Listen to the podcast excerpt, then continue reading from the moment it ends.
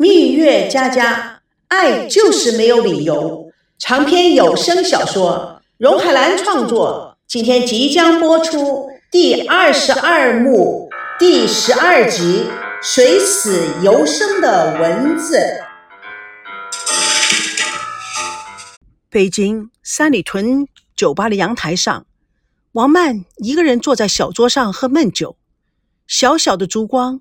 映着他黯然的抑郁与寂寞，似乎不在一场战斗中，他的人生的目标就瓦解了，他对生活的兴趣也就消失了，他就那么样的静静的、悄悄的，没有声息的，也没有感觉的坐在那里，瞪着眼睛盯着酒杯。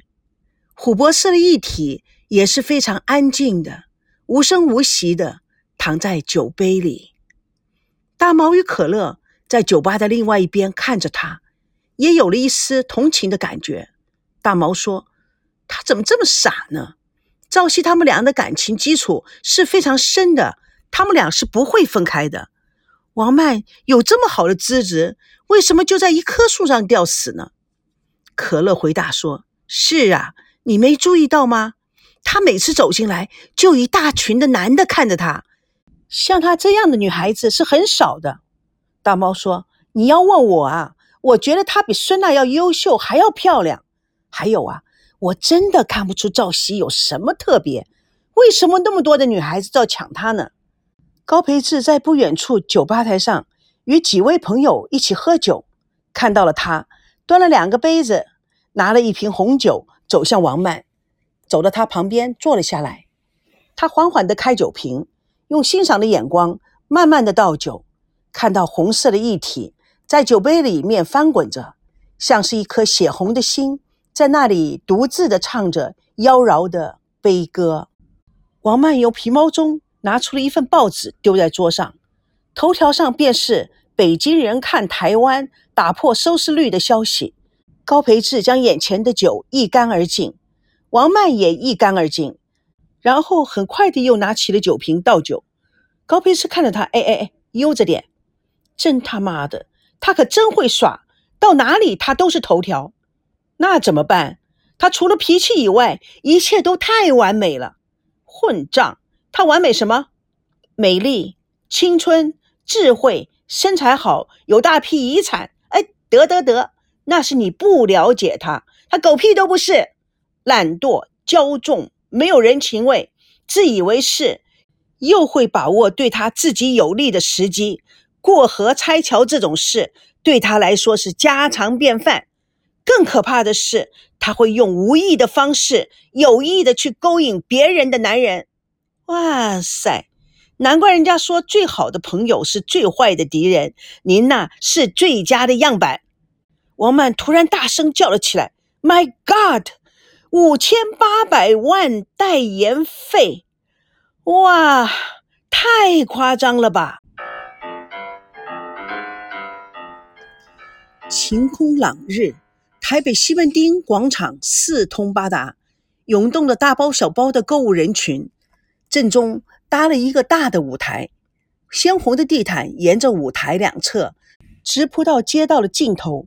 所有的楼房上。都挂着孙娜的大幅形象照，清晰、倩丽、迷人。所有街道中都挂着天蚕国际新科技发布会，下角写着代言人孙娜的横幅。越围越密的围观群指着孙娜的照片，兴奋地指指点点，蠢蠢欲动地搜索着孙娜的影子。记者们挤在台前，不住地往里面张望，一个个整装待发。西装笔挺的主持人训练有素地走到台中间，大家别拥挤，都退后一步。孙娜小姐马上就要到了。正说着，孙娜穿着闪闪发光红色的名牌服饰，戴着瓦萨奇的墨镜，出现在街道的入口处。赵维康温柔地替孙娜取下墨镜，整理了一下头发。赵熙正好在后面写东西，抬头看了他们俩，这种情景。正好被记者们抓拍住了，在六个穿着礼服的黑人保镖保护之下，手勾着赵维康缓缓地走上了红地毯。人群一阵骚动，尖叫声、欢呼声不绝于耳。粉丝们纷纷的拿出本子，要找孙娜签名。几个保安人员立刻出来维护秩序。这个时候，音乐响起来，现场大吊车启动，由天而降五米见方的货柜，货柜上站了八位英俊男士，穿着浪人的服装，每个人手上拿着设计精美的古式礼盒。他们像勇者一样的舞动，他们像文人一样的优雅。货柜慢慢的降到了舞台上，八位强壮的男子跳下来，满场飞舞，到最后跪地围成一圈，礼盒整齐的摆在他们的面前。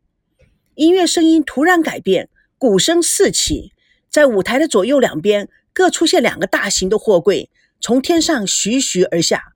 两个大货柜上面表演杂技，两个大货柜上面表演功夫。十二位美丽的少女穿着黑纱，戴着金边的礼服，高雅的舞动着，排成了一字形，伸出了手，邀请孙娜入场。六位保镖，六位穿警察制服的英俊男生，六位穿保安制服的帅哥，将孙娜、赵维康安全地护送到舞台中央，被八位穿着浪人服装的英俊男士围在中间，十二位美女。半躺在八位男士的外围，形成一道美丽的风景线。商家黄总从后台健步而出，礼貌地跟孙娜握手。记者们争先恐后的抢拍镜头，闪光灯晃得孙娜几乎睁不开眼睛。他展露了迷人的微笑，跟观众打招呼。观众们立刻沸腾起来，不住地呼喊着孙娜的名字，一浪高过一浪。主持人高兴地说：“天蚕服侍您，柔情又浪漫。今天是天蚕国际新科技发布会。现在我们非常荣幸的请到著名的节目主持人，北京首都来的孙娜小姐来做我们的产品代言人。也祝愿孙小姐与天蚕事业飞黄腾达，蒸蒸日上。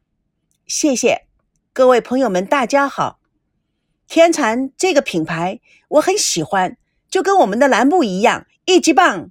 台下又是一阵狂热的喝彩声。主持人用手势示意观众平息声音。下面有请我们的黄总发言。黄总笑眯眯地走到台前：“各位现场来宾，大家好。照理说，我们是科技公司，发明新材料是我们的本行。做女性的用品，我们是跨界。”但是我永远记得这个感动我多年的故事。今天我将这个故事公诸于世。好好好，大家静静的听我说。很久以前，有一只蚊子死了，到了圣彼得的面前。蚊子凭着三寸不烂之舌感动了圣彼得。圣彼得准许他许一个愿。蚊子说：“以前活着的时候吸血。”人们最大的愿望就是把我打死，所以我希望死以后可以变成一个既可以吸血又不会被打死，而且人们还不得不用的一个有用之身。圣彼得听了以后点点头说：“你的愿望似乎有点过分，但是现在你可以去接受审判，是上天堂呢，还是下地狱？”蚊子去了，不久从天上晃悠悠地飘下了一片卫生巾来。所以，蚊子随死犹生，他的心愿化成了天蚕，世世代代为美丽的女性服务。现在，我们总公司也要给本公司的形象代言人以及现场的来宾一份天蚕礼物。鼓声四起，那八位男子转身跪献天蚕，十二位美女如古老的祭典一样疯狂地舞动着。五个大货柜突然慢慢地打开。巨量的天蚕卫生巾一盒盒滚滚而出，洒满了广场。所有的围观群众大抢，造成了非常激情的时段。黄整大声的疾呼：“天蚕服侍您，柔情又浪漫。希望孙娜小姐永葆青春，永浴柔情。”谢谢各位。台下的观众疯狂了，音乐起来，主持人大声的说：“天蚕，天蚕。”女性必备，男性送礼必备。我们今天的活动就到这里，谢谢大家。孙娜戴上了墨镜，在保镖的保护下，沿着红地毯朝台下走去。围观的观众疯狂地冲到孙娜的面前，将她团团的围住，让她签名，抢着跟她合影。记者们也跟着人群一起起哄，抢着采访。孙娜一时被困在人群之中，无法脱身。六位保镖累得精疲力尽，被挤散的赵维康在警察、保安的助力之下冲上前。力波众人搂着孙娜的腰，护着她逃出重围。一个观众撞了孙娜一下，孙娜一躲，全身贴向了赵维康。狗仔队们围住两人，灯光闪亮不停。赵熙紧张地冲入孙娜的身边，要保护孙娜，一面表情愤怒地推开狗仔。狗仔队又是一阵乱闪，咔嚓咔嚓，声音不绝。三个人好不容易冲出了重围，钻进了路边加长的礼车。像经历过一场大战，每个人都坐在车内不语。良久，孙娜突然说：“啊，太恐怖了！”赵美娇兴奋地说：“哇塞，好像拍电影一样，太刺激了！哥，我一定要成名人，我喜欢被别人追着爱。”还说呢，差点没把我的脚给扭断了。哎，这种场合啊，下次早安排，太危险了。赵美娇说：“哼。”要想成名，就要有冒险的精神。阿西哥啊，这么好的栏目，谁主持谁都红啊。孙娜并不想成名，再过两周我们就要回北京了。赵维康一听，大吃一惊。这两个星期，这个秀拍不了，拍不完。孙娜不能走。哥，没关系，他走了还有我。众人对赵美娇之语不以重视。赵熙稳定地说：“但是我们一定要走。”我回去还要上班呢，公司啊堆积了好多好多的事情。赵美娇大吃一惊：“你怎么可以走？他要回去工作，可以先回去。你要留在台北，我才不需要工作。赵熙也不可以留在台北，为什么？赵熙可以留在台北工作，以他的才气，什么工作找不到啊？赵熙在北京的事情很多的，赵熙不可以走，他走了我怎么办？”他跟你有什么关系？那他现在跟你又有什么关系呢？阿娇，阿娇，你少说两句。现在你们都听了我说话了，是不是？孙娜非常愤怒地说：“我跟他有没有关系，与你何关？再说，我跟他再没有关系，也比你有关系。”赵维康想转移大家的注意力，我们去哪里吃饭呢？赵美娇还不死心。事情分三个阶段：past。Present and future，以前、现在、未来。你是他的以前，我是他的现在以及未来。赵维康感觉到火焰冒起来，赶忙的打圆场。Past, present and future 这个问题，我们以后再讨论，行不行？现在啊，咱们先祭进五张庙，这个问题比较重要。哎，所以我们去哪吃饭？阳明山。孙娜看了一眼赵美娇，决定跟她搞到底。我要去乌来泡温泉吃土鸡。赵熙摇摇头说：“我要回酒店，我还有事。”孙娜、赵美娇一起说：“你还有什么事啊？”赵熙看到酒店宏伟的建筑，到了，麻烦你，你在酒店停下来，我要下车。嗯，我要跟你去。不行不行，为什么？你有什么秘密吗？车停下来，赵熙开门要下车，赵美娇跟着就要下车。赵熙看了赵维康一眼，赵维康严厉地说：“美娇，回来。”赵美娇心不甘情不愿地坐回了车内。孙娜对司机说：“去乌来，我要去阳明山。”赵维康踢了美娇一脚，美娇闭口生气。赵维康不理会他。阿炼，去乌来。孙娜得意地看了赵美娇一眼。阿炼吹着口哨。家家有本难念的经。礼车在崎岖的山路中飞驰，青山绿水，美不胜收。但是礼车内可不平静。他突然的在崎岖的山道中缓缓的停下。赵美娇气咻咻的开门下车，快步的往上下跑。赵维康出车追赶美娇，拉住她。美娇用力的甩开，放开我！美娇，你怎么这么不懂事？是我不懂事，还是他不懂事？他要去乌来，我们就去乌来。在半路山上，他又不想去了，我们就往向下开。开了十分钟，他又想上山，我们又往上山走。现在他要下山，我们又掉头回下山。你还说我不懂事？你是热糊涂了，还是脑子坏了？阿娇，他也是尽力配合，但是他晕车，那也没办法。哥，他根本都在骗你的，你怎么你怎么看不出来呢？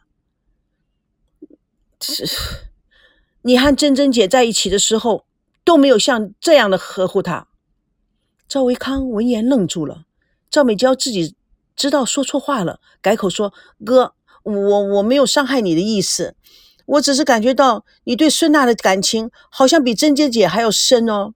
但是珍珍姐是温柔的天使，她是个虎姑婆，你爱上了她，我就惨了，将来的日子我就要受苦了。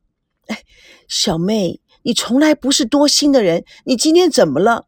哼，哥，你还看不出来吗？我问你一个问题。赵维康看了看车的方向，你现在问我问题。假如你结婚了以后赚了一大笔钱，你送礼物给谁？我会送我的太太一个她最想要的礼物。赵维康停下来看着赵美娇的反应，美娇黯然，眼中含泪。哥，你不爱我了。赵维康笑眯眯地说：“在送她礼物之前，我会买一件我妹妹最喜欢的礼物送给小娇娇，以后再共同商量送她嫂嫂什么东西呢？”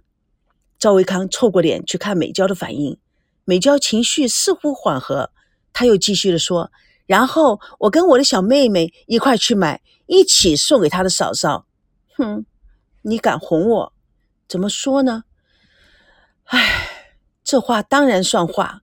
我将来跟我太太无论认识多久，跟妹妹都不能相比。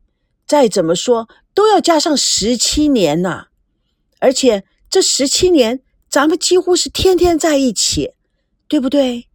阿娇，太太算什么啊？赵美娇梨花带雨，笑中含泪。哥坏。赵维康心疼的搂住她，放心吧，就算你哥哥将来真娶了任何一个虎姑婆。哥也不会为了她伤我妹妹心的。赵维康搂着美娇的肩走向里车，坐在车里的孙娜看着他俩，他心里想：他可真有耐心，真是个奇怪的人。那个小无赖就是给他宠坏的。假如他真的爱上了一个女人，他也会这么样的宠爱那个女人吗？蜜月佳佳与你为伴。主播荣海兰与各位空中相约，下次共同见证第二十二幕第十三集《万里寻亲》，茫茫然。